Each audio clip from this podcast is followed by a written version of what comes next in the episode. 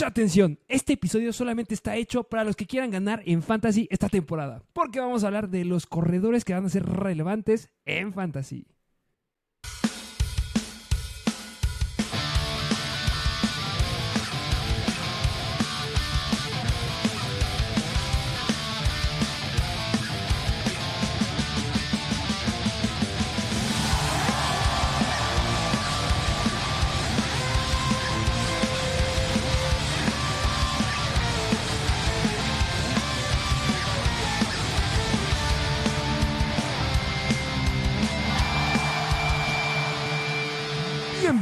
A un nuevo episodio de Mr. Fantasy Football. Un episodio bastante diferente porque vamos a hablar de muchísimos running backs. Este episodio es bastante completo, vamos a hablar de bastantitos. ¿eh? Y vamos a irnos rápido porque hay muchos running backs. Ya está el episodio de ranking de los 10 mejores corredores en fantasy para esta temporada. Ahí está el link, vayan a verlo en nuestro canal. También tenemos ya ciertos rankings en nuestro perfil de Instagram. Vayan a seguirnos en Mr. Fantasy Football en Instagram. También estamos en TikTok, vayan a seguirnos. Y si nos están escuchando en Spotify, en Apple Podcast, en Stitcher, en Amazon Music, donde nos estén escuchando, no olviden dejar 5 estrellas, me gusta, un comentario y espero que estén listos porque vamos a empezar a hablar de los corredores que quedan. Así es, sí, sí, sí, porque dijimos que podemos traerles un rankings parte 2 de los 11 al 20, incluso uno que otro más por ahí, pero en esta ocasión decidimos hacer algo diferente y no va a ser un ranking como tal, sino vamos a armar estos tiers estos tiers que ya lo hicimos en el episodio de los Tyrants, que vayan a verlo también, gran episodio, bastantes jugadores eh, que analizar ahí, que ya les hemos hablado también en el episodio de estrategias para ser mejor en fantasy, ya está el episodio encima, eh, bueno, está encima, está arriba de nuestro perfil para que también lo vayan a escuchar, por todos lados están disponibles los episodios, em, pero pues bueno, ¿qué es un tier? Vamos a explicarles qué es un tier y si no han visto el episodio de Tyrants, un tier se basa prácticamente la traducción es niveles. Es decir, son niveles en los que vamos a clasificar a estos running backs. Vamos a hablar de 27 running backs en total. Vamos a clasificarlos en estos tiers que les traemos unos 4, 5, 6, 7 niveles. Siete niveles. ¿Cuáles son los niveles del más alto al más bajo? Vamos del más alto al más bajo. El más alto donde está el Olimpo es el mero mole el tier del mero mole. De seguido del tier de confiables, donde están obviamente los running backs confiables. Luego los, el tier lo tiene todo, es decir, tiene todo para poderla romper, pero pueden haber unos bemoles por ahí. Luego el tier de el limbo, es decir, que puede caer en un rango running back 2, running back 1. Luego estamos en el tier de me gusta, pero me asusta. Llegamos al tier de un volado y al último tier que es de... Mm. Así se llama nuestro último tier. Mm, ustedes entenderán qué jugadores están ahí. Espero que ya vayan pensando dónde van entrando los jugadores. Esto lo vamos a ir metiendo. No es un ranking, no es que los mejores estén hasta arriba. Puede ser que sí, pero no es un ranking como tal. Recuerden que todas las estadísticas que les vamos a estar diciendo y los datos importantes son basados en ligas formato PPR. De repente se nos va a escapar ahí algún datito que no sea en ligas PPR, pero pues la mayoría va a ser así. Este episodio no hay noticias, vayan a verlas justamente en nuestro Instagram porque hay unas noticias que se ponen cachondonas calientes, ya hay lesionados, ya hay un nuevo sleeper que empieza a salir de los Denver Broncos, pero eso está en Instagram, lo dejaremos para otro episodio. ¿Y qué te parece si nos arrancamos con el primer jugador? Vámonos de lleno, que se viene un episodio bastante entretenido y te voy a dar el honor de que tú elijas de ¿Quién te gustaría hablar primero? Voy a agarrarlo al azar, ¿eh? ni siquiera esto no está preparado ni nada. Vamos a ir con este corredor de aquí. Eh, estamos con James Cook.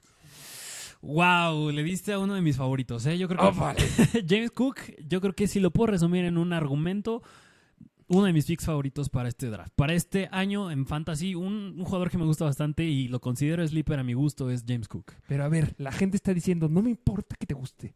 Quiero que me convenzas que es uno de los mejores picks que tengo que hacer en este Fantasy. Ok, mira, cosas que me gustan de James Cook. Una, está en una ofensiva bastante explosiva. No está de más decir que es la de los Buffalo Bills. Me encanta. Nada más tiene atrás a Damien Harris, a Latavius Murray, que yo creo que el que más podría hacer ruido sería el buen Damien Harris, si sea acaso Latavius Murray, pero yo creo que lo veo como un 50-50. Lo que me gusta de James Cook es que es un running back 1 que puede acaparar los targets, puede tener volumen en, esta ofensa, ya que el año pasado tenía Demi Singletary a Zach Moss en cierto momento. Tuvo 5.9 yardas por acarreo en 80 carreos. Eso es bastante, es una muy buena eficiencia.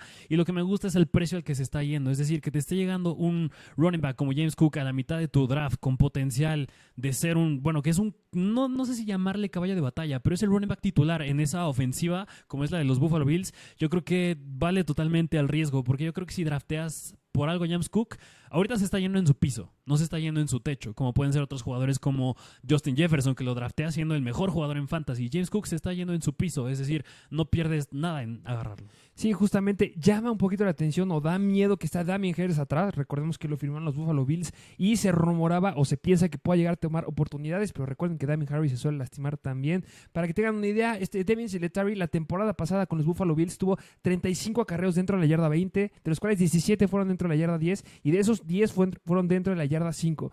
Casi estuvo una vez dentro de la yarda 5 listo para anotar en la mitad de los partidos de temporada y eso, no todos, pero sí deben de ser este, oportunidades para el buen James Cook. Y recordemos algo, en Fantasy, en Ligas PPR nos importan mucho los targets y tú lo dijiste perfecto.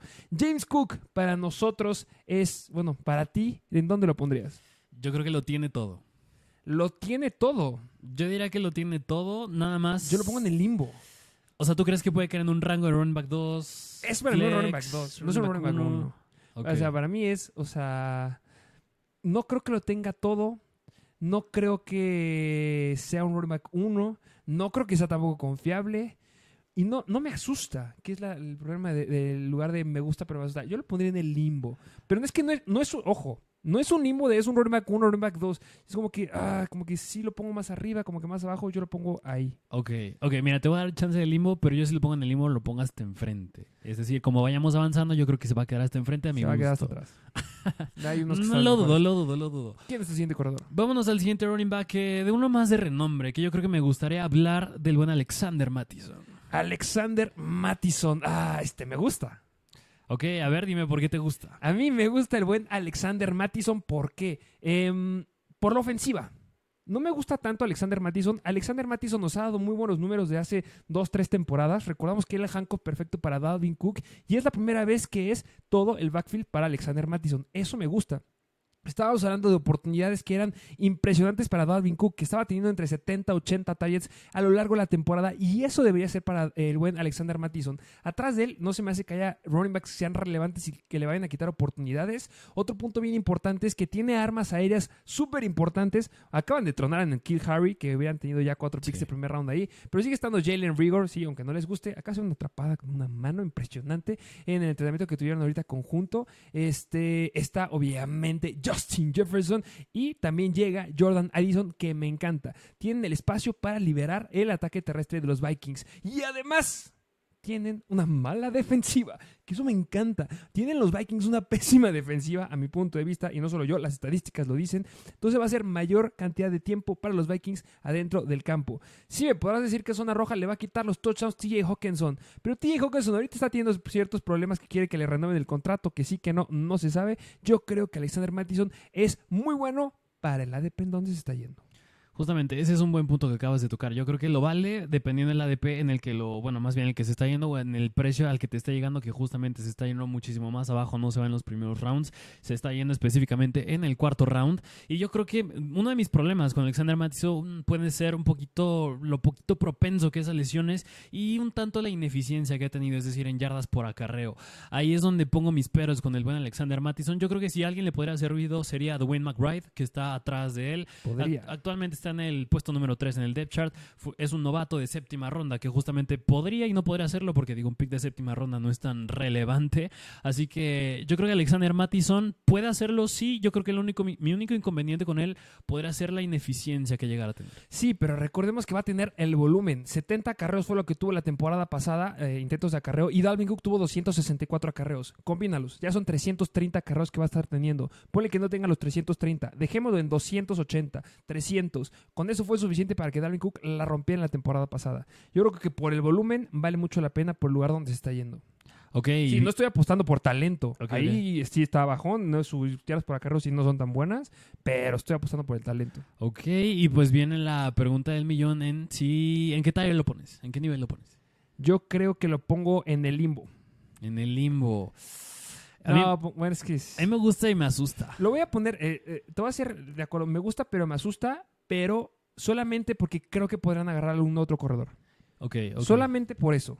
Pero si me aseguraran ahorita que Alexander Mattison no va a tener a ningún otro corredor, me gusta mucho más que James Cook. Es que no agarraría a James Cook arriba de Alexander Mattison. Que quede claro, ¿eh? No agarraría a James Cook por encima de Alexander Mattison. No agarren a James Cook por encima de Alexander Mattison por mucho que los quieran convencer. Ok, ok, mira, yo, yo quería tocar un punto importante, que justamente estamos hablando de tires, pero se pueden modificar, porque justamente mientras vamos... Tiers, los tiers, clases de inglés con Mr. Fancy Football, estamos hablando de que se pueden mover, es decir, a medida que vayamos hablando No, otros jugadores, se pueden mover y van, vamos viendo cómo van quedando y haciendo ajustes. Es lo interesante. ¿Tú elegirías a Alexander Mattison o a James Cook? Es que si me. Mira, si llega el punto de mi draft en el que mi ADP me dice Alexander Mattison, voy por otra posición y prefiero esperarme a James Cook. Mm, bueno, Ese sería mi, mi punto de vista. here are points.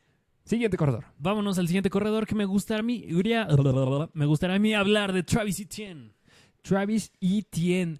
Válgame Dios, saltaste y soltaste aquí un bombazo ahorita con Travis Etienne. Eh, mucha gente habla muy bien de Travis Etienne y mucha gente habla muy mal de Travis Etienne. ¿Quieres escuchar dónde estás tú? Yo me voy más del lado malo.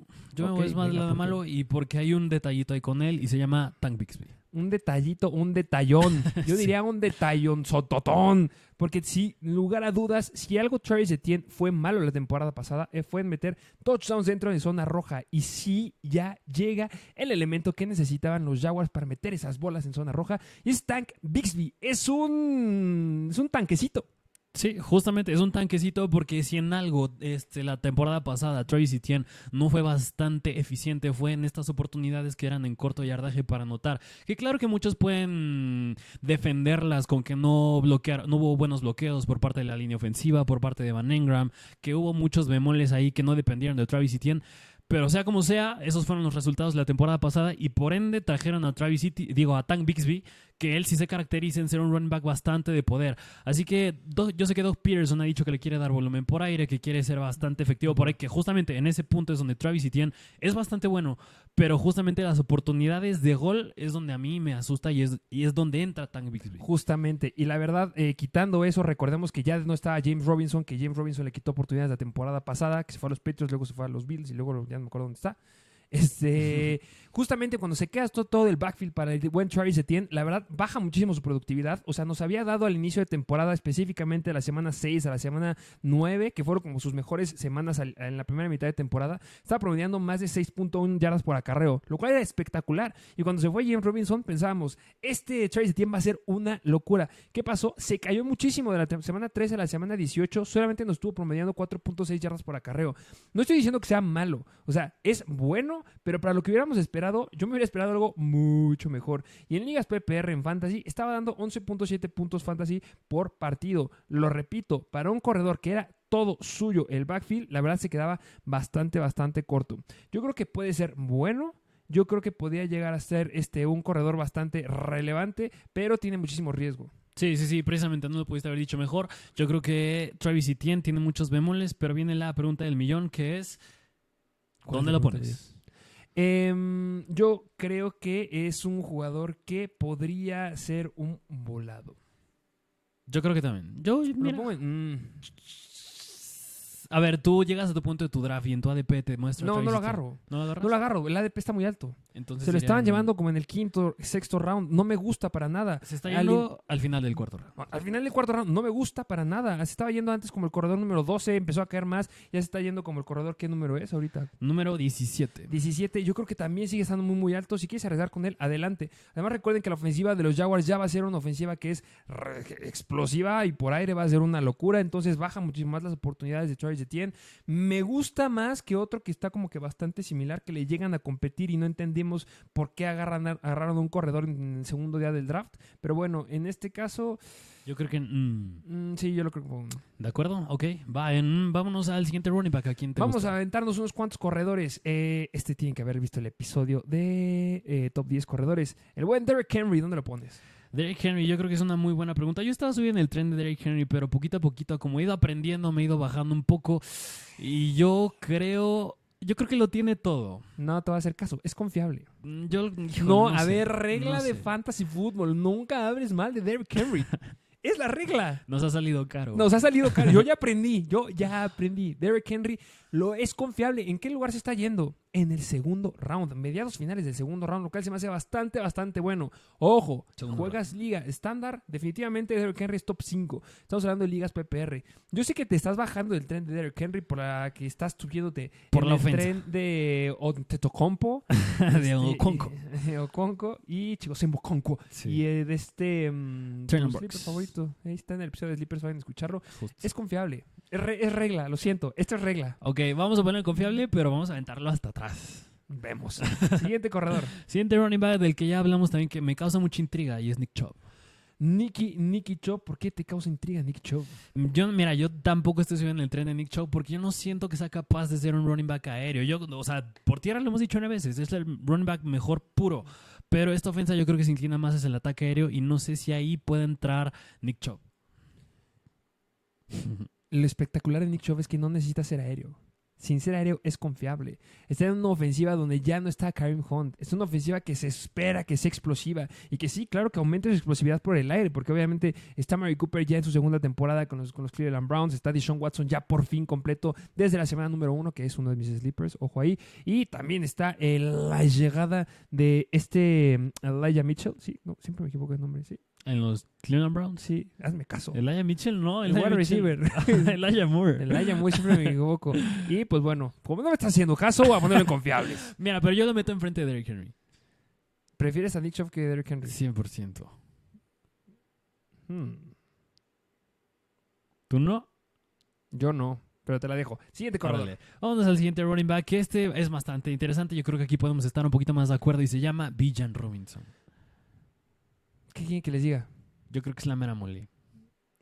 A ver, gente, entienda. Ya, es que ya está en el episodio de top 10 de corredores y no queremos repetirlo porque hay muchísimos corredores, pero de verdad, el mejor corredor que ha llegado a la NFL desde Shaquem Barkley. Está en las mejores ofensivas que hay de en ataque terrestre de la temporada pasada. Sí está Cordell Patterson y Tyler ayer, pero esos puntos justamente los abordamos en el episodio de top 10 corredores. Vayan por Villan. La pregunta es, ¿es el tercer corredor que se tiene que ir o es el cuarto corredor que se tiene que ir?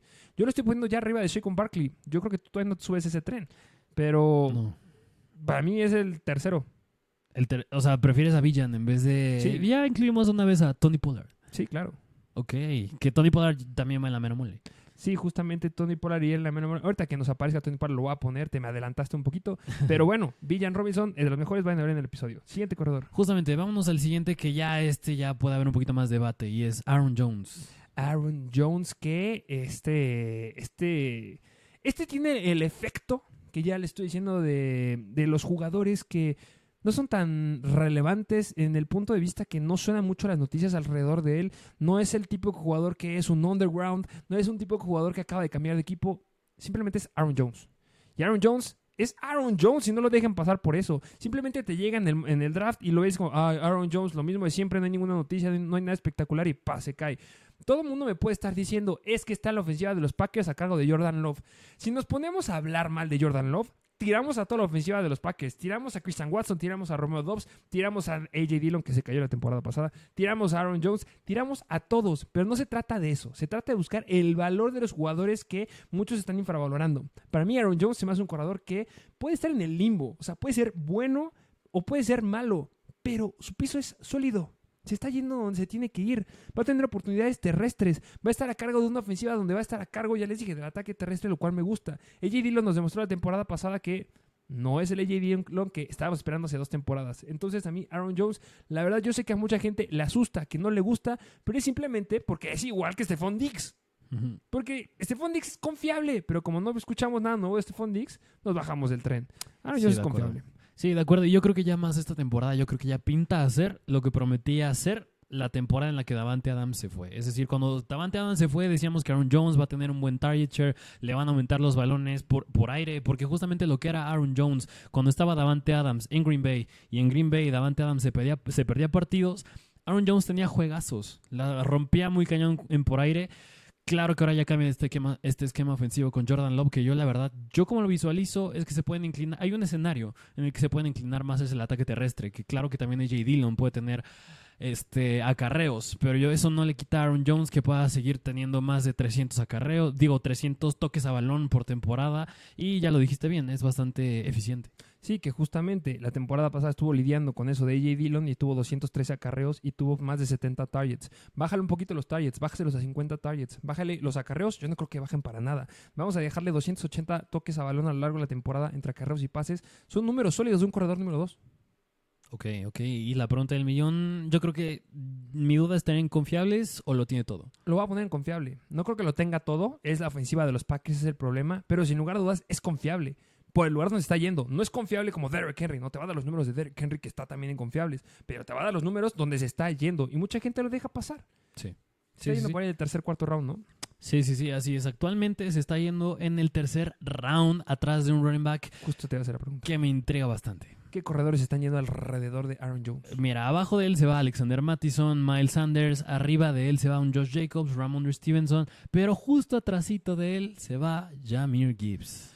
Ya es momento de hablar de Jamir Gibbs. Yo creo que sí, yo creo que vale la pena para hacer esta pregunta. Que justamente yo te iba a hacer esta preguntita, pero dije mejor vamos a hablar bien de Jamir Gibbs. Y Jamir Gibbs, pues le lo hablamos en el episodio de Sleepers. Y es un running back que pinta hacer lo que pintaba hacer de Andrew Swift en esta ofensa. Claro que los acarreos de zona de gol y de corto yardaje, yo creo que se los queda David Montgomery. Porque ese es más el perfil de Montgomery y no es un perfil de Jamir Gibbs. Pero Jamir Gibbs, yo creo que el upside por aire y por eso aún más en ligas PPR, yo creo que vale 100% la pena. El segundo corredor aéreo que ha tenido la mayor cantidad de targets en Alabama es Jamir Gibbs. Jamir Gibbs, ya les dijimos, se lo llevaron a la primera ronda. Tú nos has dicho porcentajes de Jamir Gibbs o de los corredores que firman en primera ronda. La probabilidad de que terminen dentro de los 10 mejores es sumamente alta. La tiene Villan, por supuesto, pero también la tiene Jamir Gibbs. Jamir Gibbs lo tiene todo. Está en una buena línea ofensiva, está en una ofensiva que se sabe que va a ser explosiva, está teniendo o va a tener todas las oportunidades que estuvo repartidas en la temporada pasada con este de Andrew Swift cuando estaba saludable y Jamir Gibbs sí está saludable. No carga lesiones como la está cargando este Villan Robinson. Entonces yo creo que simplemente Jamir Gibbs lo tiene todo para romperla y para lucirse. Y más por el ADP donde se está yendo. Sin lugar a dudas prefiero a Jamir Gibbs que a Aaron Jones, que a Alexander Mattison, que a todos los que me estuviste diciendo ahorita. Vayan a ver nuestro ranking. Jamir Gibbs es una gran, gran opción. No le estamos metiendo, no entra dentro de nuestro top 10, porque los que están dentro del top 10 tienen ya la variable que son confiables. Sabemos que van a estar muy, muy bien. Pero Jamir Gibbs es justamente el corredor que es novato que lo están infravalorando y en el próximo año ni de chiste se vuelve a ir donde se está yendo ahorita. Pero yo no dudo, y yo no dudo, más bien, y yo no dudo que el próximo año en estos rankings de top 10 pueda llegar a estar ahí Jamie Gibbs. ¿eh? Sí, es lo que estoy diciendo. Va a estar dentro del top 10. Jamie Gibbs el próximo año está dentro del top 10. Se lo estoy firmando. No importa que esté David Montgomery. David Montgomery ya sabemos que es un corredor que en general no pasa del top 20. Por mucho que mejoren los escenarios, etc., etc., no pasa del top 20. No le va a quitar los suficientes acarreos a Jamie Gibbs. Jamie Gibbs puede estar teniendo una temporada fácil de más de 70, 80 targets. Y la verdad, eh, con esa cantidad de targets y ponle pocas oportunidades que tenga por tierra, es suficiente para que dentro del top 10. Ok, va, pues me gusta bastante Jamir Gibbs. Yo creo que va en confiables, ¿no Lo tiene todo. Ok, o sea, ¿tú preferías Aaron Jones sobre Jamir Gibbs? No, pero es que no es un ranking esto. Oh, bueno, ok, te lo paso. o sea, es que, ojo, no porque pongamos un corredor en confiable significa que sea mejor que uno que lo tiene todo. Es lo que pasó con James Cook. No porque esté en el limbo significa que sea mejor que Alexander Mattison. Es, lo tiene todo. Lo tiene todo para romperla. Lo tiene todo para la próxima temporada ser el mero mole. Tiene el upside. Sí. Y prefiero agarrar a Jamie Gibbs sobre Nick Chubb, Derrick Henry. Bueno, la verdad no, pero sobre Aaron Jones obviamente sí. Ok, ok, va, pues ese fue Jamir Gibbs. Vámonos al siguiente running back que tú, ¿de quién te gustaría hablar? Vamos a hablar de Najee G. Harris. Ay, ay, ay, ay, ay.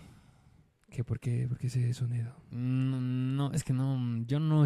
Mira, si yo no estoy en el tren de Derrick Henry ni de Nick Chubb, Vamos mucho menos en el edad. Yo sé que hay gente que nos está escuchando que está conmigo. Gente, fanáticos de los Steelers, vengan. Mira, yo... Los va a abrazar. Mira, yo... Yo cada año, yo sí... hay ciertos jugadores a los que yo suelo evitar, como que digo, estos no. Y yo creo que este año sea un jugador que, por más que me lo pongas enfrente, no, no agarra a nadie. ¿Por qué? Y hay un nombre, así como Travis Etienne tiene a Tank Bisbee, Najee tiene a Jalen Warren. La temporada pasada tenía Travis Etienne a Tank Bixby. No. La temporada pasada Najee Harris tenía a Jalen Warren. Por supuesto. Y teniendo a Jalen Warren detrás, nos estuvo dando en 17 juegos que estuvo saludable Najee Harris, 272 acarreos para 1034 yardas, 7 touchdowns. Números bastante sólidos, promediando un 3.8 yardas por acarreo tuvo un partido de más de 20 yardas, lo cual es bastante bueno, y ese juego también se fue, fue de más de 100 yardas. Pregunta, ¿crees que la ofensiva de los Steelers es mejor o peor que la de la temporada pasada? Mejor. Punto número uno. Mejora la ofensiva de los Steelers. Y no lo estamos diciendo solamente nosotros. Es lo que se ha estado viendo a lo largo de los juegos de pretemporada. Porque Kenny Pickett, qué bien está jugando y me gusta mucho. Además de esas estadísticas que te acabo de decir de 272 acarreos, estuvo también teniendo relevancia por aire. Muy poca, pero tuvo. Tuvo presencia ahí con 41 recepciones para 229 yardas. Esos números me gustan porque fueron 53 targets. Entonces estamos hablando que la temporada pasada fueron 53 targets y 272 acarreos, más de 320 toques a balón, con una ofensiva de los Steelers que era peor a la de ahorita. Y ya estaba Jalen Warren. Jalen Warren, claro que me gusta, claro que está teniendo descolgadas, pero Najee es Najee. Najee es un corredor sólido. Najee es un corredor que está haciendo lo que tiene que hacer. Lo mismo que les decía con Aaron Jones, que ah, es que no hay muchas cosas alrededor que lleguen a lucir y que lleguen a brincar y que digan, ah, es que va a ser este, la el underdog. No. Allí está haciendo lo que le toca. No está teniendo juegos de, o partidos como lo tenía Travis de 6.1 yardas por acarreo. No. Tranquilo, 3.5, 3.6, 3.4, 3.1, generando y en una mejor ofensiva de los Steelers, por supuesto que me gusta. Claro que hemos hablado que los Targets en zona roja se los va a quedar Pat Freermuth, pero a mí me gusta que también se quede unos cuantos este Najee Harris. Y ya nos demostró que con la temporada pasada teniendo solamente 7, fue bastante bueno. Mira, ahora ahí yo te van mis peros de por qué yo no creo que Najee sí pueda ser confiable esta temporada, porque justamente yo creo que todo va en torno a Jalen Warren. Y yo creo que la temporada pasada, claro que ya lo tuvo, pero yo creo que en general, a partir de la mitad de la temporada, en general la ofensiva de los Steelers mejoró per se en conjunto. no es que Najee haya sido mejor. Y en cuanto a estadísticas del run share y el target share, es decir, la forma en la que se distribuyen los balones en cuanto al ataque terrestre y los targets por aire, Después de la mitad de la temporada, bajó el número de Najee en acarreos de un 77% a un 68%. En cuanto al target share, bajó de un 10 a un 8%, bajó un 2%, que no parece mucho, pero digo, para tener un 10, 8%, es decir, un porcentaje bastante bajo es bastante significativo. Y al contrario, Jalen Warren subió su target share de menos del 5% al 8% a partir de la segunda mitad de la temporada. Es decir, casi igual al target share que Najee. Yo creo que esta temporada, yo creo que tiene más razones Matt Canada para darle más el balón a, Jalen Warren que Najee Harris. Digo, no estoy diciendo que Jalen Warren vaya ya a tomar el rol de running back 1 y le vaya a quitar todas las oportunidades. Claro que no. Pero yo creo que esto cada vez se vuelve más un consenso. Y yo creo que por eso mismo, no sé si Najee valga la pena draftearlo como tu running back bueno, yo creo que en muchos casos puede ser el uno, pero yo creo que más como el running back 2, porque se está yendo en la cuarta, yendo en la cuarta ronda. Es un corredor número 2. Es un running back número 2. Se me hace que es justificado el ADP. Justamente, si todos estuvieran comprando lo que yo le estoy diciendo, Najee estaría yendo en el segundo o tercer round. En finales del segundo, principios del tercer round. Pero la gente entiende que no. La gente vio a Jalen Warren. La gente está de acuerdo contigo. Pero al final de cuentas, si vemos las oportunidades y acarreos que tuvieron en zona roja, o sea, Jalen Warren, la segunda mitad de la temporada, solamente tuvo cuatro acarreos dentro de la yarda 20. Este Najee Harris tuvo seis acarreos dentro de la yarda 20. O sea, a final de cuentas, oportunidades que sean, o sea, estoy hablando de porcentajes, la mayor cantidad la sigue teniendo Najee Harris. Lo siento, pero físicamente es mejor Najee Harris. Por mucho que se está hablando de Jalen Warren, es mejor Najee Harris. Claro que Jalen Warren estuvo promediando 6 eh, yardas por acarreo en la segunda mitad, pero también Najee Harris estuvo promediando 4, un poquito más de 4 yardas por acarreo. Y en puntos fantasy nos estuvo dando en la segunda mitad de la temporada 16 puntos fantasy. Vamos a equipararlo. Vamos a decir que Jalen Warren se queda con la misma distribución, porque yo no creo que llegue a ser un 50-50, la verdad, por lo que nos está dando Najee Harris. Y hablemos de lo mismo, la ofensiva de los Pittsburgh Steelers, que va a estar mejorada con con eso es suficiente para que nos vuelva a promediar 16, 17 puntos fantasy en promedio por partido. Eso es lo que yo quiero de mi corredor número 2. Yo no estoy esperando en Najee Harris un juego de 20 puntos, 25, 26. Si quieres eso, no veas por Najee. Najee es un corredor que va a ser confiable, seguro, va a ser constante. A lo mejor al principio de la temporada pasada se cayó, pero en la segunda mitad solamente tuvo una caída de 10 puntos, pero era el corredor número 2. Entonces, como lo vas a agarrar siendo un corredor número 2, yo creo que vale la pena agarrarlo en el cuarto round. Bueno, pues aquí tienen las dos posturas con respecto a Najee y viene la pregunta final que es en qué en tier lo metemos. Yo lo pongo en confiable. No manches. Yo lo pongo en confiable. Definitivamente lo pongo en confiable. Mm. Por lo que acabo de decir, los puntos van a estar ahí. No, es que no. va. ¿Crees que la ofensiva de los Pittsburgh Steelers va a ser igual, peor o mejor? Mejor, pero eso no quiere con decir. Eso es confiable. Pero eso no quiere decir que sea confiable en Najee. Con eso, entonces, ¿dónde lo pones? Yo lo pondría, es que yo le voy a poner en un volado, pero está muy abajo. Yo creo que. No, es un volado. Punto medio que en el limbo. Ok, vamos a ponerlo en el limbo. Pero de todas maneras ya escucharon las razones que hay con Najee, ya ellos... Por arriba de James Cook, Usted-. Ustedes tomaron la mejor decisión. Definitivamente lo pongo encima de James Cook. Estuvo bueno el debate de Najee, pero vámonos al siguiente running back. Venga. Al siguiente running back que me gustaría hablar de... Bueno, vamos a hablar con uno rápido, que es el buen... Bueno, no, no, no, no, no que ya hablamos de él, pero que me intriga, y es Josh Jacobs. Vamos a hablar de Josh Jacobs. Este lo vamos a poner en... sí. Mm, Señoras y señores, Josh Jacobs no ha regresado. Josh Jacobs ya desmintió el rumor que se estaba diciendo que iba a regresar para la semana número uno de la NFL. Josh Jacobs está de aferrado y quiere ser un corredor mejor pagado. Y pues al parecer no va a regresar. Y si algo nos enseñó Melvin Gordon cuando era constante hace cuatro años es que si no juegas en el training camp y no entrenas, cuando regresas eres un fracaso.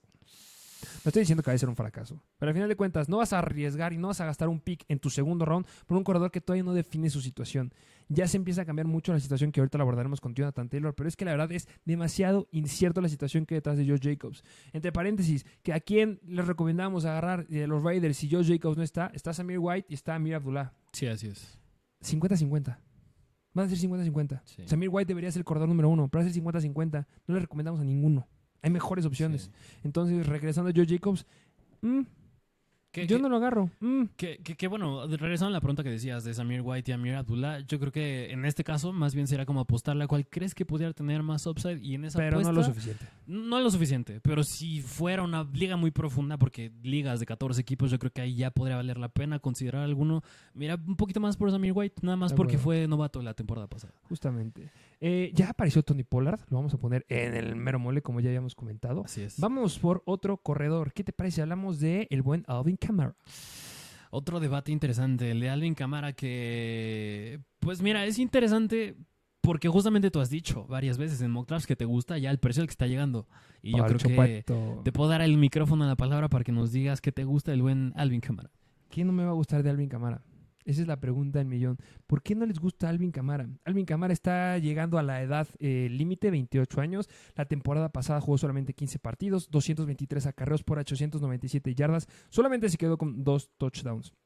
Que eso es lo que mucha gente se ha estado espantando y que se han estado bajando, la verdad, del tren de Alvin Camara. Pero la verdad, solamente se va a perder tres partidos. Y cuando me estuviste dando 223 acarreos, como ya lo dije, me diste este, dos partidos en donde rompiste las 100 yardas por tierra lo sigue teniendo. El problema con Alvin Camara cuando empezaba eh, el training camp es que estaba llegando este Kel- este mm, Kendra Miller. Kendra Miller, eh, que habían firmado a Jamal Williams. Y obviamente, con un Kendra Miller salu- saludable, me da mucho miedo Alvin Camara, pero se lastimó.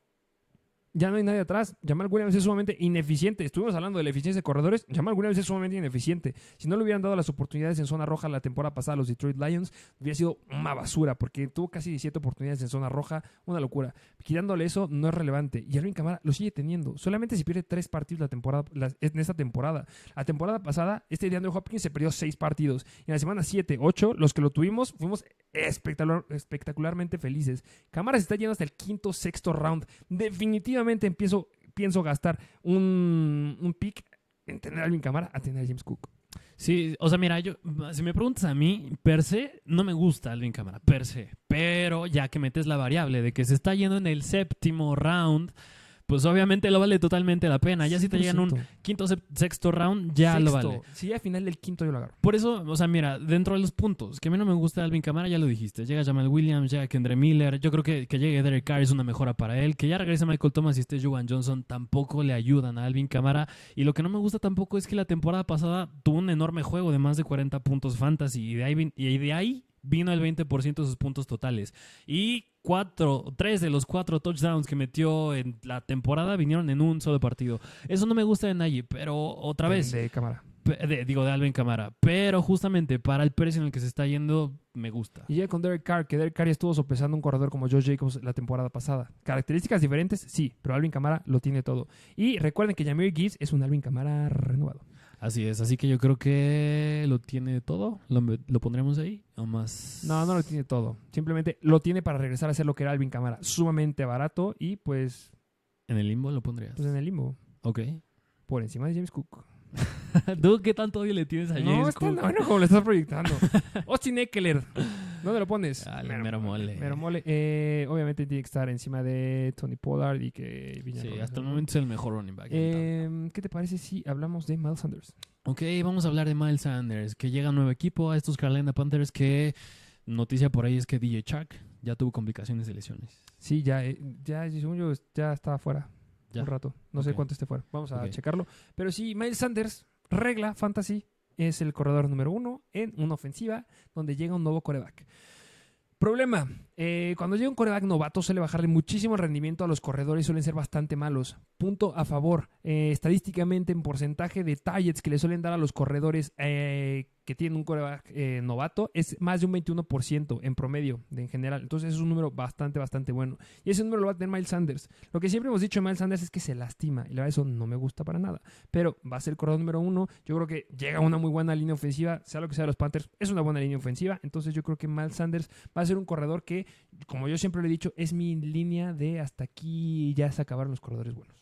Sí, sí, sí, no pudiste haber dicho mejor porque hasta ahorita se va en el cuarto round, es decir, es el running back número 15 que se va del tablero y por arriba de él se justamente se va Alexander Mattison, se va Aaron Jones, se va Jameer Gibbs, pero ya después de él se va uh, Najee Harris, se va Travis Etienne, Cam Akers, Breeze Hall, Kenneth Walker. Definitivamente arriba de él.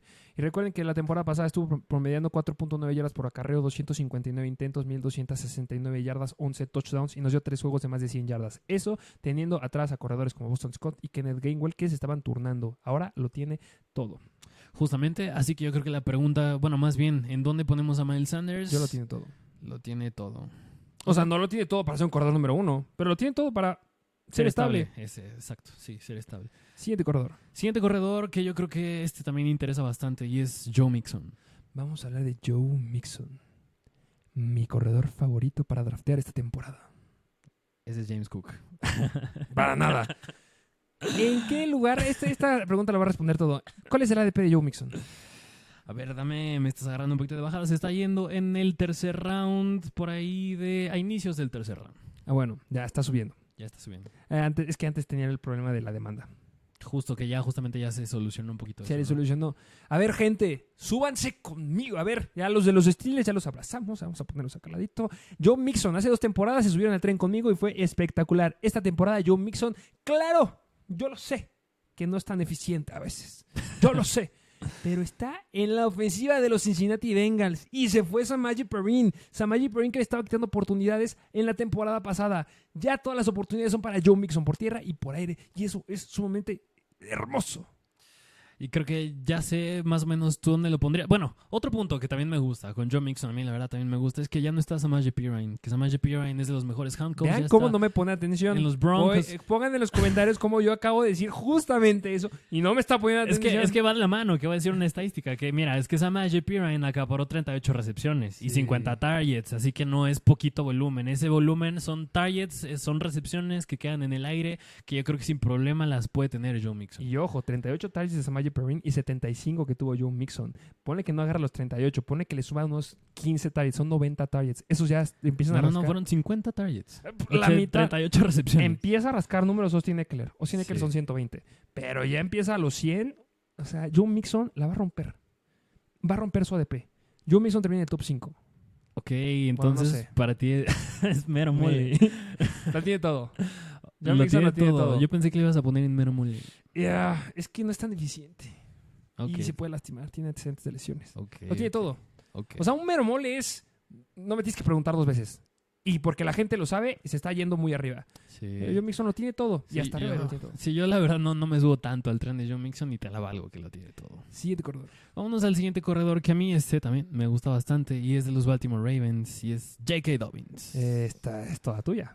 J.K. Dobbins, que justamente si ya vieron el episodio de Sleeper sabrán de qué estoy hablando, pero si no han ido a verlo, pues les voy a decir unas cuantas cosas que me gustan de J.K. Dobbins. Y es que es la... Mira, J.K. Dobbins había tenido problemas de lesiones en años anteriores, ah, supuestamente en papel ya está al 100. La temporada pasada tuvo 6.6 yardas por acarreo. Es de los running backs más eficientes cuando está sano. También fue el segundo mejor en acarreos de más de 10 yardas con 16. Y tuvo la mejor marca desde que está en Ohio State en targets per route run. Es decir, la probabilidad de que saliera a una ruta J.K. Dobbins y Lamar Jackson o Tyler Huntley le lanzaran un pase era de 15%. Eso es bastante bueno como running back aéreo. Y si se mantiene sano esta temporada, claro que todo esto es bajo el supuesto que se mantenga sano, es, Ya que, debería, ¿eh? es, que, es que puede ser bastante bueno. Y yo creo que justamente tiene el upside de sí ser un running back top 15. No, no digo top 10, pero top 15 y que es un running back 2 bastante confiable y estable. Y nada más como chismecito interesante que en el partido de pretemporada Gus Edwards lo pusieron como capitán, pero no jugó ningún snap en el partido, así que no sé si puedan cortarlo o no. Pero sin más allá de eso, Justice Hill y Melvin Gordon están tras de él. Para mi punto de vista, J.K. Dobbins es un sleeper, a mí me gusta bastante. ¿Dónde lo pondrías? Yo creo que a J.K. Dobbins lo meto en, en lo tiene todo. Yo creo que lo tiene todo. Bueno, sí, lo- es que las lesiones es el único ruido con Que J.K. Dobbins. o sea, Miles Sanders tiene mucho ruido de lesiones, pero J.K. Dobbins también. Pero yo creo que si la rompe, la puede romper más duro J.K. Dobbins. Sí, justo. Vamos a ponerlo ahí. Va. Eh, Christian McCaffrey, llegó el momento que Christian McCaffrey si llegaron aquí, dale me gusta para que pongamos Sí. a Christian McCaffrey en mm. en, mi En- mero en un mole. volado, sí, sí, sí. en mi mero mole. Eh, vamos a hablar del siguiente corredor, Shaquan Barkley, ¿dónde lo pones? Así con Barkley, que igual ya lo hablamos en el top 10, y para mí es bastante estable, es confiable. Confiable hasta arriba, ¿no? Enfrente de Nick Chubb. Justo. Eh, vamos a hablar de Breeze Hall. Vamos a hablar de Breeze Breece Hall y Dalvin Cook, ¿no? Juntos vamos a hablar de Sí, sí, sí, vale la pena hablar de estos Jets, de este consenso de running backs, que pobre Michael Carter, eh, por cierto. Sí, pobrecito. Pobrecito. Yo esperaba pero- que lo cambiaran, pero yo, sí. yo también, yo creo que se merece más otro chance. Pero, en fin, vamos a hablar de Breeze Hall y Dalvin Cook. Yo creo que Dalvin Cook va a ser bueno al inicio de la temporada. Breeze Hall va a ser bueno para la segunda mitad de la ¿A quién temporada. preferirías tener? Por la segunda mitad de la temporada y por el precio al que podría... es- bueno, más bien... No, yo creo que Dalvin Cook. Wow, Yo creo que Dalvin Cook. Yo creo que Dalvin Cook porque yo creo que puede tener un buen arranque y no es para quedármelo toda la temporada. Lo usaría como pieza de trade. O sea, ¿no crees que sería mejor pieza de trade Breeze Hall? Yo creo que Breeze Hall es pieza de trade, pero para comprarlo. Yo me refiero a Dalvin Cook para venderlo. Ah, ok, ok. Sí, sí, sí. Que tenga un buen arranque al inicio de la temporada. Tiene unos buenos juegos. Lo vendes. Claro que puede ser en un paquete, que ya hablaremos después de ah, cómo hacer trades. Y después, no sé si buscaré a Breeze Hall, pero justamente tendría mi respaldo. No me la aventaría nada más con Dalvin Cook y otro running back para aventármela todo el resto de la temporada. Ahí te va este dato a ver si con esto no cambias de opinión. Porque yo me iría por Breeze Hall. Ok. Los Jets tienen en la primera mitad, en la primera mitad de temporada el tercer calendario más difícil para los corredores de toda la NFL. Van en contra de Buffalo semana 1, Dallas, Patriots, Kansas, Denver aflojan un poquito, pero después va Filadelfia. Mira, Yo por eso me gustaría más Breeze Hall- por el calendario. O sea, simplemente van, a, van a usar a Dalvin Cook en la parte difícil del calendario para tener un riesgo de lesión ahí. Me gusta más Breeze Hall. Sí, la verdad sí me hace sudar bastantito. Y, y, pues mira, más allá de eso, en estos Jets cambia el coordinador ofensivo, llega Nathaniel Hackett, pero el sistema ofensivo prácticamente es el mismo. Pero, Pero, en el ranking, es que en el ranking está arriba Dalvin Cook. Justamente. Y yo creo que son un volado. Sí. Mira que inauguran el tier de volado. Sí, justamente van a inaugurar el tier eh, ahorita que me aparezca Dalvin Cook. Sí, justamente son la dupla de, de volado. sí, de los New York Jets. Pero bueno, en fin, esta es la situación con el buen Dalvin Cook y Breeze Hall. Vámonos a James Conner. Al siguiente running back, que es justamente James Conner, que, mira, muchos han de decir que lo odiamos porque en el mock draft la hablamos muy mal de él. Bueno, tú que a ti te cayó por el autopic. Me cayó de sorpresa en el autopic, yo no me lo esperaba, pero pues bueno, James Conner es un corredor que todos estarán diciendo, oye, pero es que pongan la regla, a final de cuentas va a ser el corredor número uno en la ofensiva de los Cardinals. La ofensiva de los Cardinals en donde tiras, ¿quién está? Está Keontae Ingram, está Corey Clement, está... Ya. Tyson Williams, que lo acaban de, que acaba de llegar hace- no hace mucho. Eh, el problema de James Conner es que es una ambulancia andante. Siempre se está lastimando. La temporada pasada se perdió cuatro partidos. Lo bueno o malo de, de James Conner la temporada pasada es que es mejor sin Kyler Murray. Sí, y que había visto poner un rumor que se dice que Kyler Murray puede que no juegue toda la temporada. Ojo con ese rumor. eh. Este, Bueno, eh, vamos a hablar un poquito de sus estadísticas. Al principio de temporada, James Conner fue bastante malo, que yo creo que eso se podría volver a replicar en esta temporada. Estuvo promediando en Fantasy 10.1 puntos Fantasy, que mucha gente lo estaba drafteando justamente en el tercer, cuarto round. Y pues bueno, pues se las dieron negras. Lo cambiaron justamente en las semanas que se lastimó. Y regresando, después se colocó dentro de los 10 mejores corredores en Fantasy, porque estuvo promediando 19 puntos Fantasy por partido.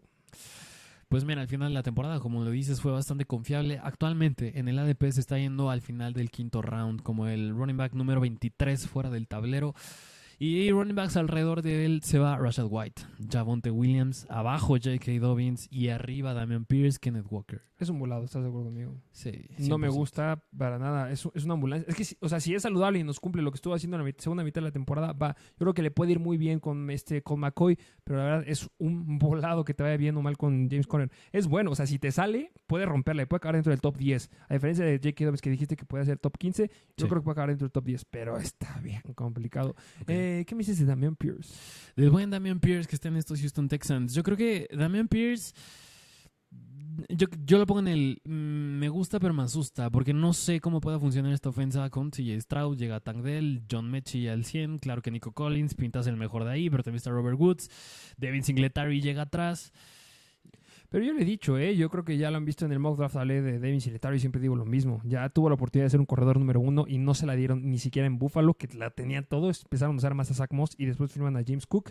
Entonces, Damian Pierce se me hace que es un corredor que tiene sólido el, el papel ahí como un corredor número uno. Pero misma situación que estuve hablando con Miles Sanders, que cuando llega un quarterback novato a un equipo le suele bajar muchísimo el rendimiento y es poco probable que la lleguen a romper. Los Houston Texans no solamente están teniendo un nuevo quarterback, están teniendo también un ataque aéreo renovado. Está Robert Woods, está, está Tank Dell, está John Michie, todos son jóvenes y la verdad sab- sabiendo que eres un equipo que no va a llegar a playoffs, pues empieza a explotar tus armas aéreas porque a lo largo de la temporada y en futuras temporadas son los que van a estar cargando a tu equipo, ya no son los corredores y al final de cuentas tienes un Damian Pierce que claro que confías en él, pero sin lugar a dudas lo puedes tener para otras temporadas. Entonces yo creo que Dan Pierce es bueno, se va a basar en volumen, si le van a dar el volumen claro que lo va a hacer bien, pero pues me gusta, pero me puede llegar a asustar porque no me gusta que esté con un nuevo quarterback.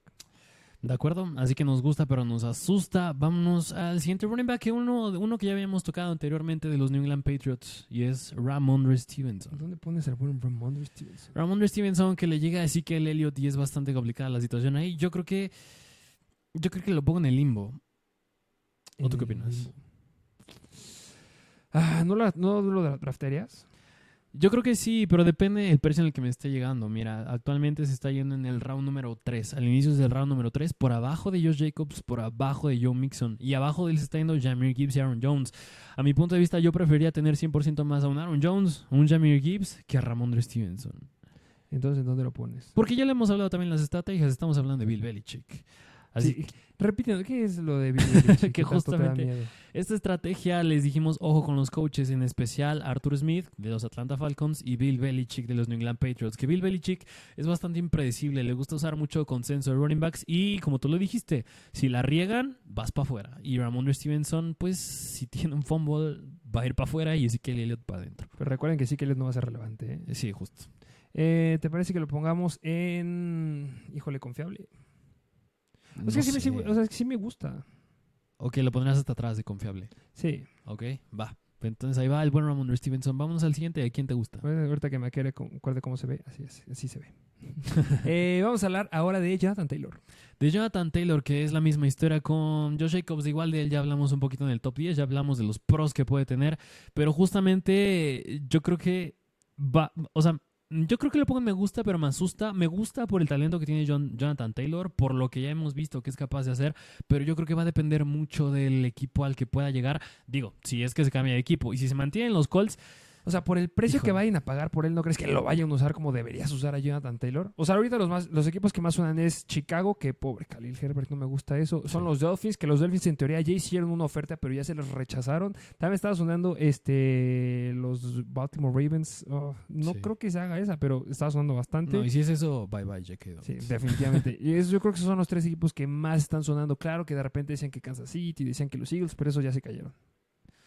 Así es, así que yo creo que va a depender el lugar al que llegue, como digo, así que yo creo que será un volado. ¿En qué, dónde lo agarrarías? Mm, Es que mira, Segunda, tercera ronda. Bueno, actualmente, justamente porque la noticia es reciente de los trades, se está yendo aún así por al final de la segunda ronda, tercera ronda. Y, y es lo mismo, al, jugadores alrededor de él se va Josh Jacobs, que bueno, es la misma historia, Joe Mixon, Jameer Gibbs, Aaron Jones, por la incertidumbre con Jonathan Taylor. Y, y personalmente, como corazón no me gusta Jonathan Taylor, yo me atrevería a pasarlo hasta que no vea en qué equipo va a caer, pero si ya me cae en una cuarta ronda, claro que lo agarro. Sí, justamente. Eh, yo creo que va a replicar eh, al equipo en el que llegue. Ay, me he cansado de decir esto, pero recordemos que la temporada 2021 fue lo que fue Jonathan Taylor, el mejor corredor en fantasy, eh, porque tenía a Philip Rivers, que Philip Rivers era el coreback que históricamente las- lanzaba más a los corredores, entonces eso es lo que le ayudó muchísimo a Jonathan Taylor. Yo creo que va a replicar una temporada del 2020 en donde estuvo promediando 16.9 puntos fantasy en promedio por partido, estaba promediando 4.9 yardas por acarreo. Yo creo que sí llegaría a un equipo donde le estén dando unos 16, 17 acarreos por partido. Simplemente esas estadísticas sí lo llegan a colocar dentro del top 10, al final del top 10, y es donde yo creo que debería de estar. El problema es que está yendo donde tú estás diciendo que se está yendo y mucha gente lo está pronosticando que podría ser mejor. Entonces, para mí no es un pick que yo haría, debería dependería mucho del equipo donde llegue. Si llega a los Delfins, yo creo que es el mejor eh, equipo donde podría llegar, pero yo creo que le llegarían a bajar bastante potencial. No sé si suelten también a Devon Aken, sigue estando Raheem Mostert, sigue habiendo Jeff Wilson, sigue Jeff estando Wilson, ahí. Raheem- sí, Raheem Y sabemos usando, sabemos que suelen campechanearlos bastante. Y está haciendo una ofensiva en donde sabemos que lo fuerte va a ser el ataque aéreo. Lo, repito, yo creo que termina de un running back, no sé, 7, 6 la próxima temporada. pero dependiendo del equipo al que lleve, mucho riesgo. Entonces sería un... Me, mm, me gusta, pero me asusta. No, no es. mm, o sea, donde llegue va a ser un buen corredor. ok. O sea, ok. a final de cuentas, donde llegue, va, donde lo estés drafteando, yo creo que puede estar ahí. Pero también está el riesgo que no lo draften. Ojo, el martes es la fecha límite. Si para el martes no lo han drafteado, lo tendrían que dejar en la pop list. Y si dejando un corredor dentro de la pop list, significa que se pierde cuatro, cuatro semanas de la NFL. Y si muchos están aventando a Alvin Cámara afuera, porque se va a perder tres semanas, imagínate dónde se va a ir este Jonathan Taylor. Sí. Es por eso que está bien, me gusta, pero me asusta. Ok, va, de acuerdo, te la valgo. Ahí se va el buen Jonathan Taylor. Vámonos al siguiente running back que ya nos quedan poquitos y yo creo que uno podría ser de los Denver Broncos y es el buen Javonte Williams. Javonte Williams, que este es un volado, señores. Este es un volado. Me gusta más apostar por el volado de James Conner, definitivamente. Javonte Williams era uno de los mejores corredores de la clase que llegó hace eh, la temporada pasada. Sí, nos Este, encantaba. Nos fascinaba. Y todavía, todavía me encanta. Es que vi esos highlights de college, está cañón. Mm. Lesiones. Sí, ACL. Y se le cae el, el talento, pero pues la verdad, mira, me gusta todavía. Yo, yo sí apuesto por Javonte Williams. Estamos hablando en el episodio de estrategias que hay que hacer picks que te gustan, que te hagan el draft divertido. Y para mí una apuesta divertida es ir por Javonte Williams porque se está yendo en el octavo, noveno round. Yo creo que si regresa saludable le puede ir bastante, bastante bien. Yo creo que si regresa bien podría estar dando puntos relevantes por ahí del quinta, sexta semana, lo cual se me hace bastante, bastante bueno. Y sí la puede llegar a romper porque el talento lo tiene. Llega una ofensiva con Sean, bueno, no llega.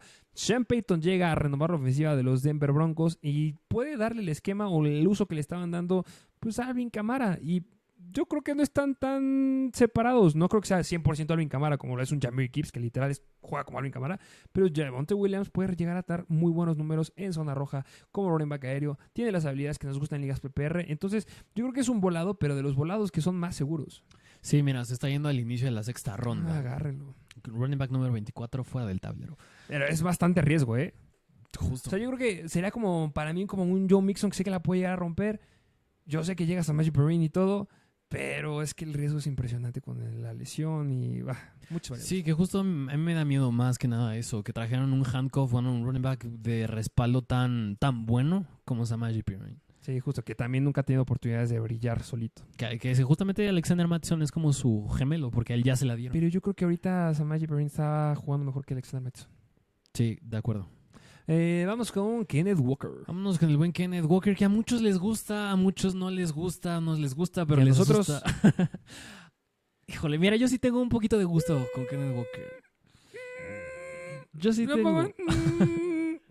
Mm, Mira, yo sí tengo un poquito de gusto. o lo suelto. No, no, no, mira, no es tanto para, no es tanto para emocionarse tampoco con Kenneth Walker. A mí me gusta parte Kenneth Walker porque claro que el más pero que tiene, igual que Travis Etienne, es que llega Zach Carbonet. Idénticos, son idénticos los dos. Son idénticos y justamente ah, la temporada pasada fue novato Kenneth Walker cuando estaba jugando como él sólido nada más, pues es elite, eh, tiene bastante eficiencia, le dieron bastante volumen.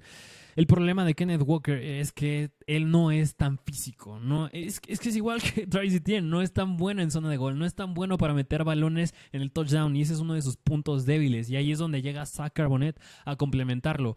Yo creo que este consenso de running backs me da bastante miedo por la incertidumbre, pero yo creo que avanzadas unas dos, tres semanas, que yo creo que el escenario que puedo ver es que Zach Carbonet, porque también es muy bueno por aire y por corredor de poder, yo creo que Zach Carbonet, porque en lo que empieza a agarrar ritmo, yo creo que Kenneth Walker va a ser el principal, va a ser el 1A, Zach Carbonet va a ser el 1B. Bueno, más bien, el primero, el primero va a ser Kenneth Walker. El segundo va a ser Zach Carbonet. Y a medida que avance la temporada, se van a convertir más en 1A, 1B, siendo el A Kenneth Walker y siendo el B Zach.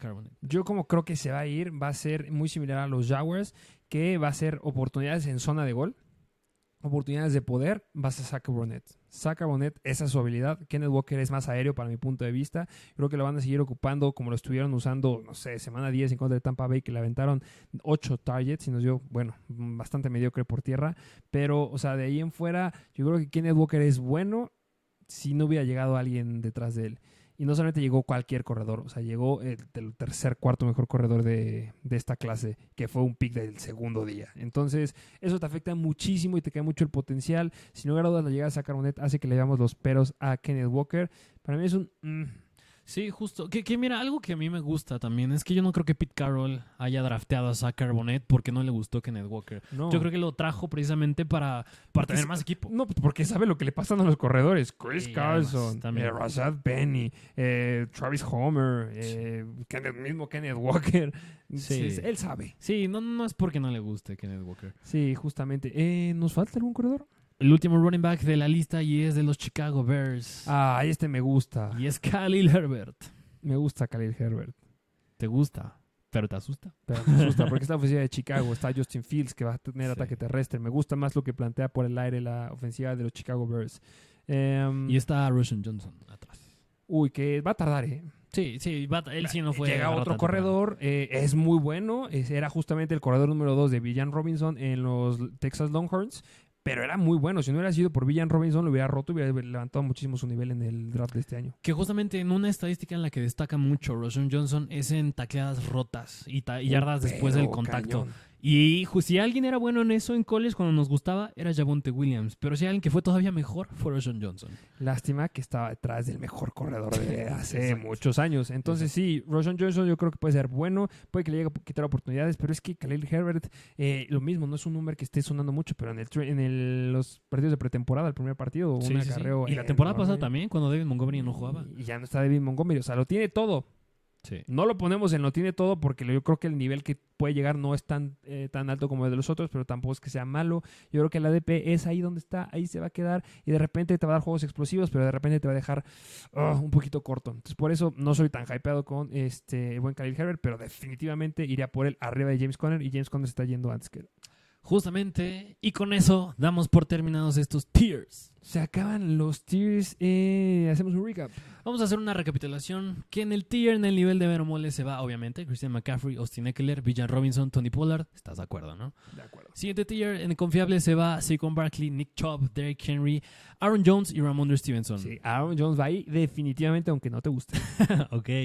Lo tiene todo. Joe Mixon, Jamir Gibbs, J.K. Dobbins y Miles Sanders. ¿Prefieres tener a Joe Mixon o Jamir Gibbs? Jamir Gibbs. Sí, definitivamente. 100% Jamir Gibbs. Pero yo creo que lo tiene más Joe Mixon. Por eso está arriba de él. Es más confiable. Ya lo ha demostrado. Sí, ya lo ha demostrado. Justo. Vámonos al siguiente que es el limbo. En el limbo, James Cook, que se merece más. Najee Harris y Alvin Kamara. En primer lugar, no, en primer lugar está Najee Harris, en segundo lugar Alvin Kamara y en tercer lugar James Cook. Las cosas como son. Discrepo. Najee Harris. Ah, hablamos después. Aquí tiene. cuentas, ¿quién cree que quede mejor? ¿Najee Harris o Esa va a ser la debate de todas las semanas. Órale, va, me gusta, me gusta. Mi gallo va a ser Najee esta temporada. James Cook. James Cook. Vámonos al siguiente tier que es Me gusta pero me asusta. Y aquí está Alexander Mattison, Jonathan Taylor, Khalil Herbert y Damian Pierce. Y en el tier de volado. En el tier de volado, Dalvin Cook, Breeze Hall, Javonte Williams y James Conner. Pero me gusta más Breeze Hall, ¿eh? Ok, de acuerdo. bueno, yo ya dije que a mí Dalvin. Mm. Pero vámonos al último, donde es el. Mmm, está Travis Etienne, Kenneth Walker y Josh Jacobs. Así quedaron los tiers de eh, los corredores. Espero que les haya gustado el episodio. Vayan a seguirnos en Instagram, denle un comentario de me gusta. Se vienen más episodios, se vienen mock se vienen ligas. Que no diré más, pero se vienen ligas. Ahí lo dejamos al aire. Espero que les haya gustado el episodio. ¿Algo más que agregar? No, como siempre, síganos en Instagram, TikTok, arroba MrFancyFootball. Suscríbanse que de verdad, nos, de verdad nos ayudaría bastante. Comenten, dejen en los comentarios qué opinan, qué les gustó del episodio, qué más les gustaría seguir viendo y dejen su like, como siempre. Y pues si quieren que les analicemos a su equipo o algún jugador, algún trade, pongan en los comentarios y lo estaremos respondiendo. Muchas gracias por escucharnos y nos vemos a la próxima.